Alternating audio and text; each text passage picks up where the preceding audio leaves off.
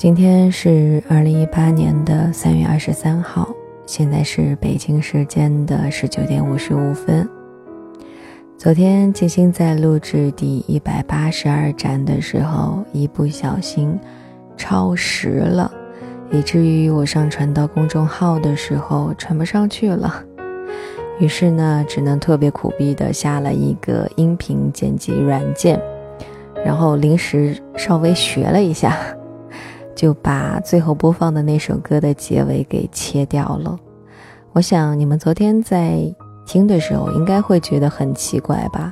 特别是听到结尾的时候，怎么这首歌正在放着呢？放着放着，嗯，那歌手还在唱着歌呢，怎么就没声儿了？突然之间，那真的是不好意思了。我以后一定会注意好时间。那今天要静心要跟大家分享的这篇文章呢，比较长。二呢是比较感动我，所以呢，在这之前我就不多说什么废话了，要不然我怕一会儿时间又不够。那今天跟大家分享的这篇文章呢，是来自于简书博士这个微信公众号，是他们前天所发布的一篇文章，作者是李月亮。那静心这里呢就不发这篇文章的文本内容了。你会发现，我每次发在公众号上，基本上就是一张动图，就是那个天线宝宝的动图。我特别喜欢天线宝宝的那些一系列的图片，因为我每次看到的时候就觉得特别可爱，然后二二的整个人都会跟着开心起来，也会觉得他傻乎乎的，反正蛮可爱的。嗯，还有呢，就是会发背景音乐是什么。然后放的歌曲是什么？基本上我就只发这些东西。文本内容的话，你们可以去我所说的我关注的那个公众号里面去看。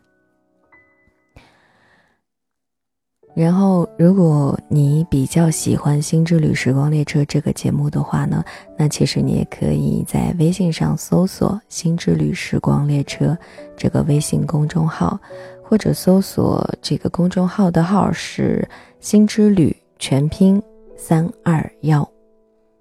我也不知道你们要怎么搜索才会搜得到啊，反正据我所知，好像就这两个途径吧。如果你喜欢的的话呢，欢迎你点击关注。然后基本上每天的话，金星都会录制新的一期，然后当即录完，当即就会发送到你手机微信上，你就可以看到。嗯哦，也不是每天，可能每个礼拜六、礼拜天的话不会有更新吧，因为那个时候金星要回娘家，带着我们家小开水去他外婆家那边，因为他外婆非常非常的想念他。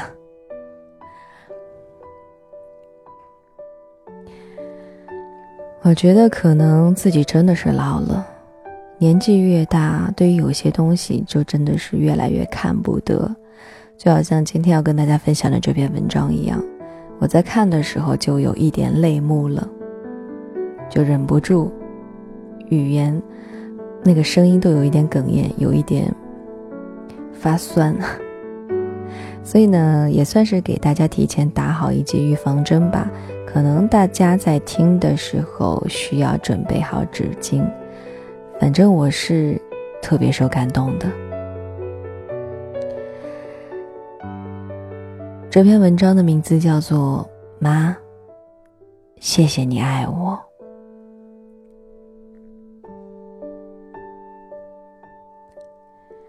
夏琪，二十三岁。一年前的某天，在南京财经大学读大三的他，忽然昏倒在宿舍。被送到医院之后，确诊为尿毒症。他第一次觉得自己离死亡这么近，忽然间，活下去都难了。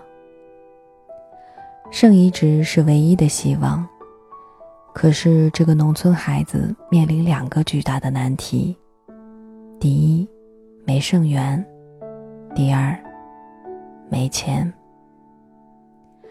他妈妈汪春红两年前刚做过一次大手术但依然瞒着女儿去医院做了配型结果配型成功。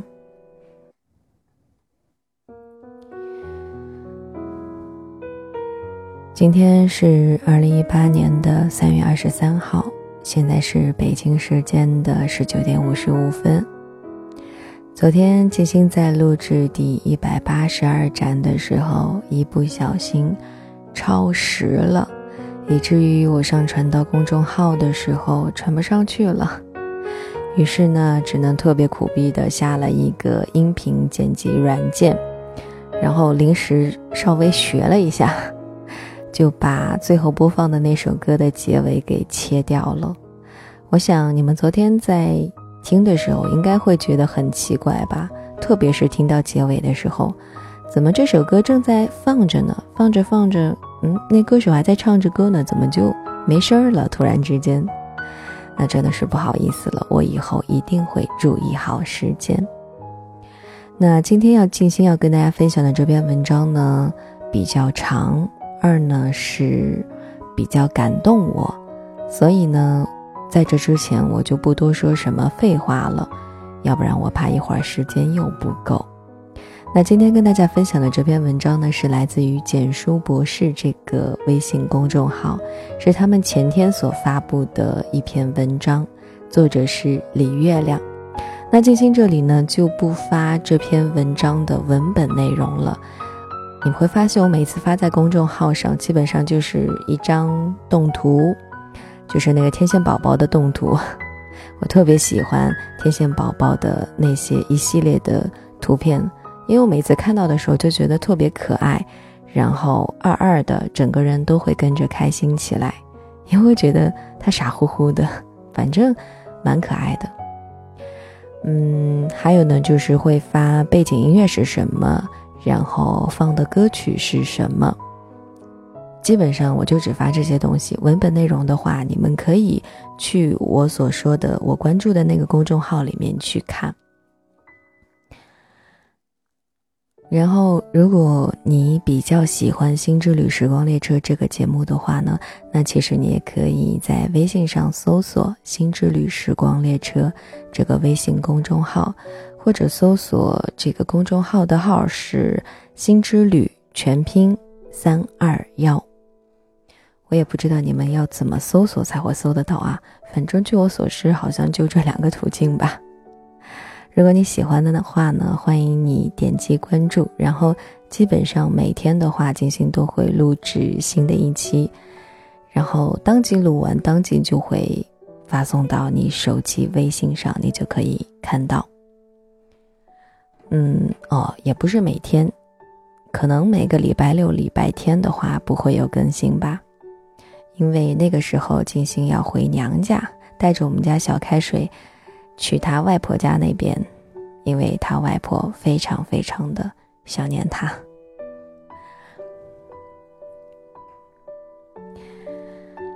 我觉得可能自己真的是老了。年纪越大，对于有些东西就真的是越来越看不得，就好像今天要跟大家分享的这篇文章一样，我在看的时候就有一点泪目了，就忍不住，语言，那个声音都有一点哽咽，有一点发酸，所以呢，也算是给大家提前打好一剂预防针吧。可能大家在听的时候需要准备好纸巾。反正我是特别受感动的。这篇文章的名字叫做《妈，谢谢你爱我》。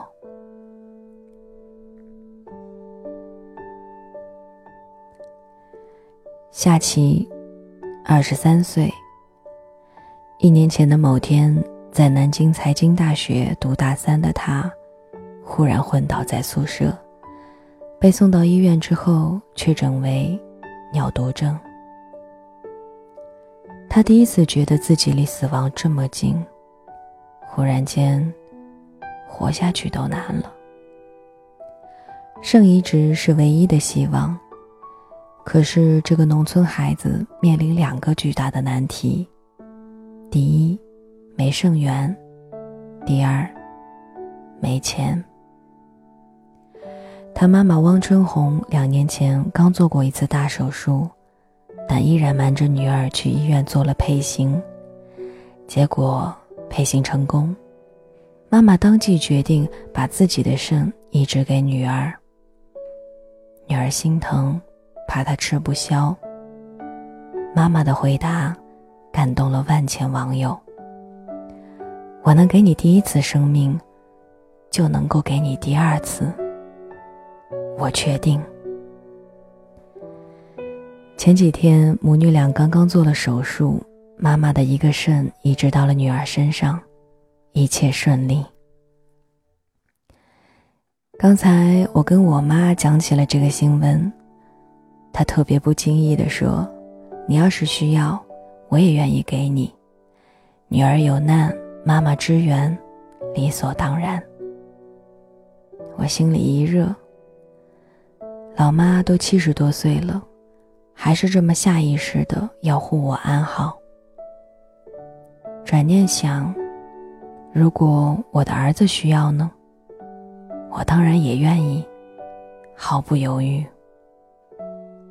这就是妈妈呀。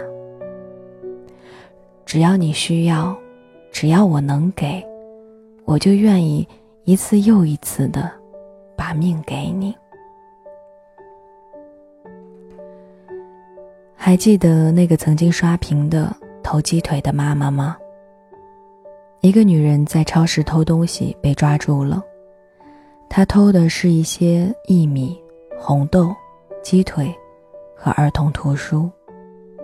民警觉得很奇怪，一般小偷呢都会偷名烟名酒的，你偷些杂粮干什么？女人小声说：“她有一对七岁的双胞胎女儿，都有肾脏病，脸都肿了，要吃一些杂粮才能够消肿。”那书呢？明天是儿童节了，想送孩子做礼物。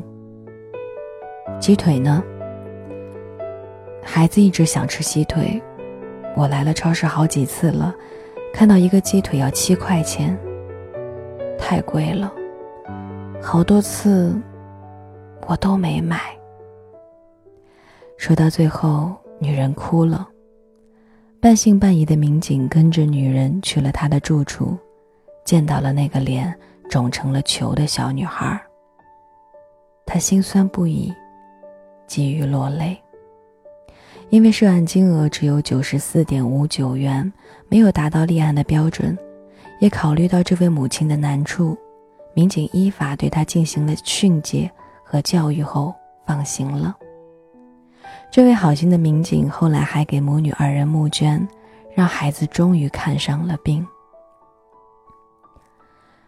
这件事情曾经引起了很大的争议，有人说无论如何都不应该偷呀。有人说，一个走投无路的妈妈还能怎么办呢？法律和母爱，这是一个永远没有正确答案的选择题。只是我始终都忘不了这个可怜的小偷。他偷了一堆东西，却没有一样是给自己的。他过得那么艰辛，依然想要送一本书给女儿，做儿童节礼物。也许全世界都有理由指责他，是偷东西的贼。但是，如果我是他女儿，等我长大了，一定要用全部的生命去爱他，把我所能够给他的最好的，都给他。我有一个大学同学，爸爸过过世的很早，他跟妈妈一起长大的。大学四年，他妈妈一直骗他说自己的工资虽然不高。但是有理财收入，供他并不费劲。直到毕业好几年之后，他才知道，根本就没有别的钱。他妈妈就是给别人包饺子，一个月两千四百多块钱，自己花四百，省出来两千，供他上学。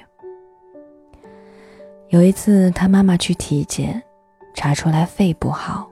疑似肺癌，医生建议做进一步的检查，他妈不去，说啥癌我也不治，我得把闺女供出来再说。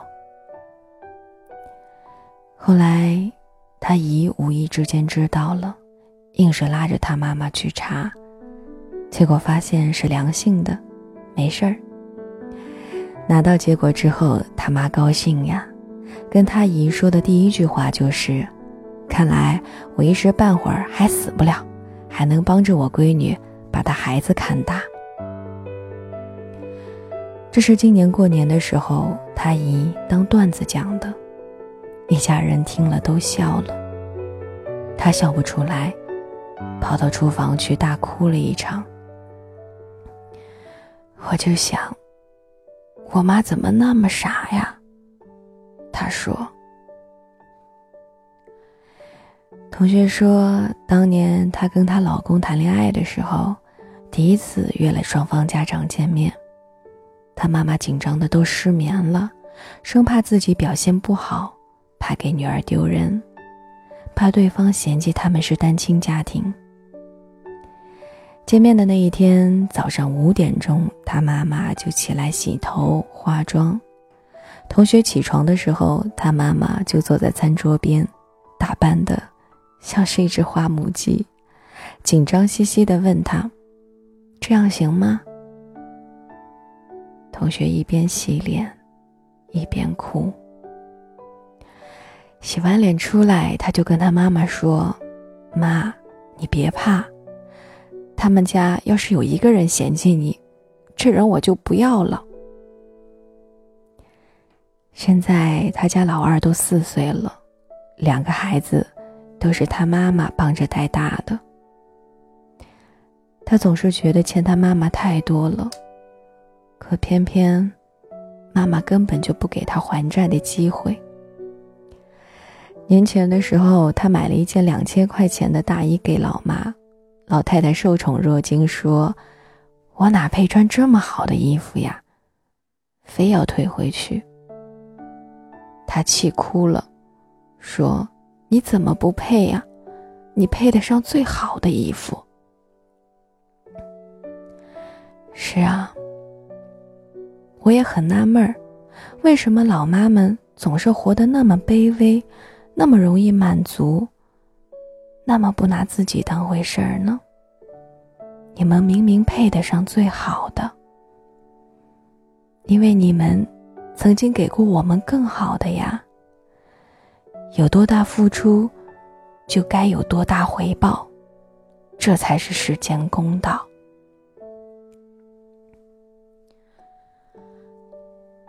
前几年的时候，有一次我去同事办公室，进门就看他脸色不太好。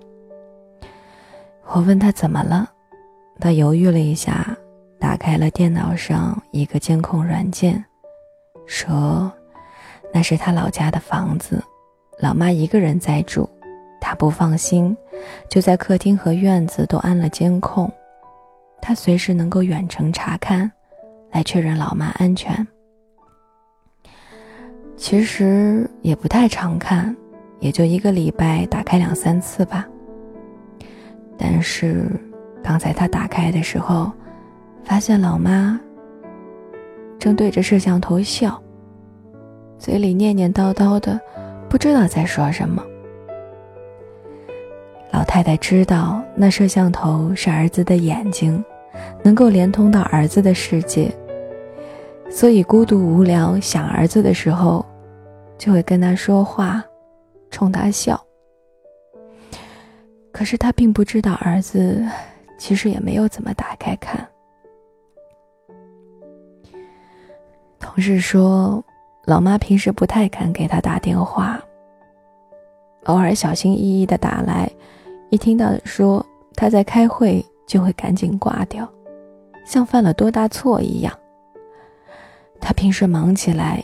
也会忽略了千里之外那个孤零零的妈，总觉得他一个人过得还不错。但是刚才看到老妈那个可怜巴巴的样子，忽然特别特别心酸。他说：“想把老妈接到身边来了，起码住得近一点，让他隔三差五能看到一个活生生的儿子，而不是那个永远毫无反应的黑洞洞的摄像头。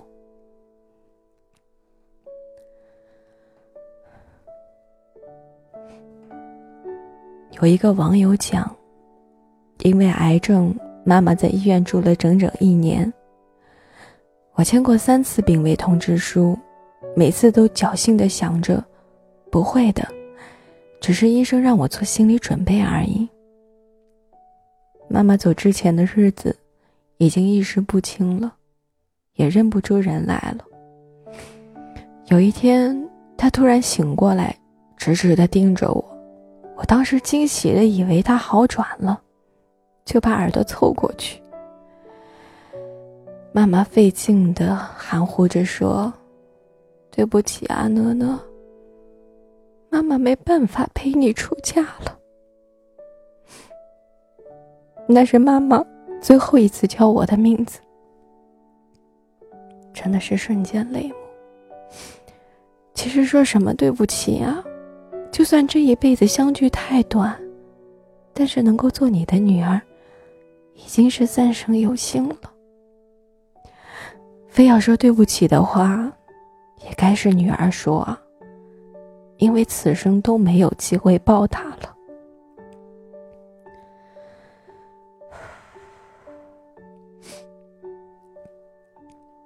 这个世界上有各种各样的妈，他们平时都是正常人，但是，一面对自己的孩子，他们脑回路立刻就不对劲了，根本就不懂得趋利避害。你要他一个肾。他想都不想就给你。人世间所有的罪，他都恨不得替你受。你若受苦，他万箭穿心。如果有不止一个孩子，那么他永远不懂得巴结那个厉害的，总是对那个过得最差的孩子好。他为你无微不至的付出几十年，你送他个手机，他就满足的不得了。到处炫耀。张爱玲说：“妈妈们都有个通病，只要你说了哪样菜好吃，她就会频繁的煮那道菜，直到你厌烦的埋怨了为止。”其实他这一辈子，就是在拼命的把你觉得好的，给你，都给你，爱的不知所措了而已。是啊。我们大一部，我们大部分人都有个爱到不知所措的妈妈，而正是这不知所措又无休无止的爱，这有点混乱又有点盲目的爱，让这个冰冷坚硬的世界变得柔软、安全、阳光灿烂。如果世上有天使，那一定是妈妈的模样。所以，妈。多幸运，我此生有你。原谅我从未说出口，但有句话，其实始终在我心里头。